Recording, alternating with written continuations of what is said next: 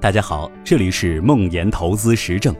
梦岩是且慢创始人，在互联网金融行业十余年，深入理解并实操美股、港股、A 股等多种投资方向，每周都会记录自己的实盘业绩和心得体会。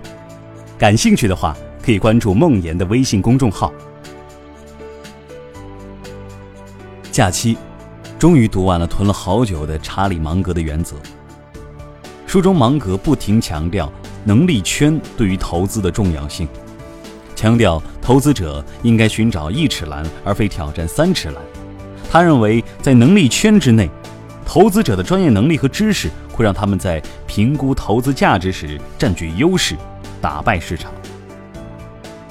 芒格说：“我们没有可以估算所有企业正确价值的系统，我们几乎将全部企业归入太难那一堆。”只筛选几个简单的来做。巴菲特则说：“作为投资者，你不需要每一球都挥棒。”看到这一段，我突然联想到之前在业界引发的巨大争议的王兴有关企业不应该有边界的看法，以及美团在出行领域的布局。王兴说：“巴菲特和芒格素以边界感和克制著称，其实他们从来没说过伯克希尔投什么行业，不投什么行业。”他们画出的边界是懂和不懂，我只止步于我不懂的地方。我花了很长时间去思考这两者的区别，究竟是应该待在自己的能力圈，还是应该不断突破边界？从本质上说，这两者矛盾吗？如何判断自己对一个领域是懂还是不懂呢？美团四面出击，它确实在它涉猎的领域内都做到了数一数二，而腾讯做电商，阿里做社交，都证明了企业多元化的难度有多高。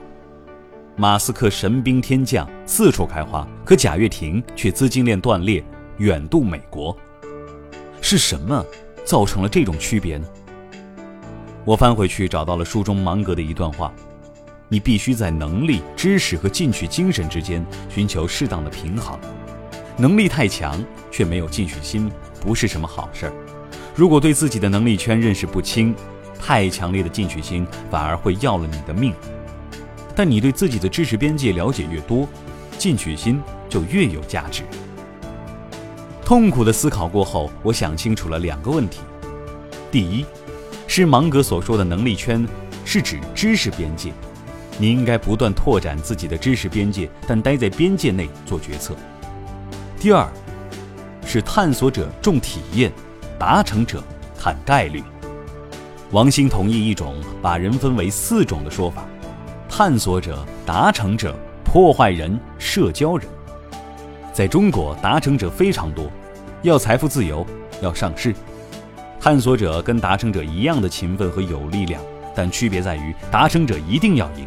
而探索者宁肯完全搞懂的输，也不愿稀里糊涂的赢。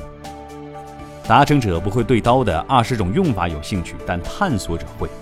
达成者更愿意做重复的、验证有效的事，会计算投入产出比。达成者不会轻易越界去做不熟悉的、失败率高的事，但探索者会。掉进一个未知的陷阱里，达成者会哭，探索者会笑。探索者常被误解成麻烦制造者，尤其在有既得利益的稳定格局里。投资者大多是达成者。投资是一个概率的游戏，投资者终其一生所做的事情是寻找概率和赔率对自己有利的赌局，然后不断重复。一笔失败的投资对于长期复利的侵害是巨大的。所以，芒格和巴菲特坚持的能力圈，可以很大程度上提高下注的概率和赔率，让自己相对于市场和其他投资者有更好的优势。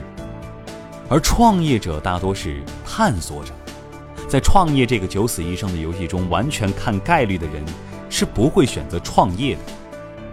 基于此，一个更重要的问题是：创业者以及企业的边界该如何拓展？正如霍夫曼在《让大象飞》中所说，创业者应该找到一个核心用户需求，经过市场验证和用户认可，然后不断围绕着这个核心来拓展边界，就像滚雪球一样。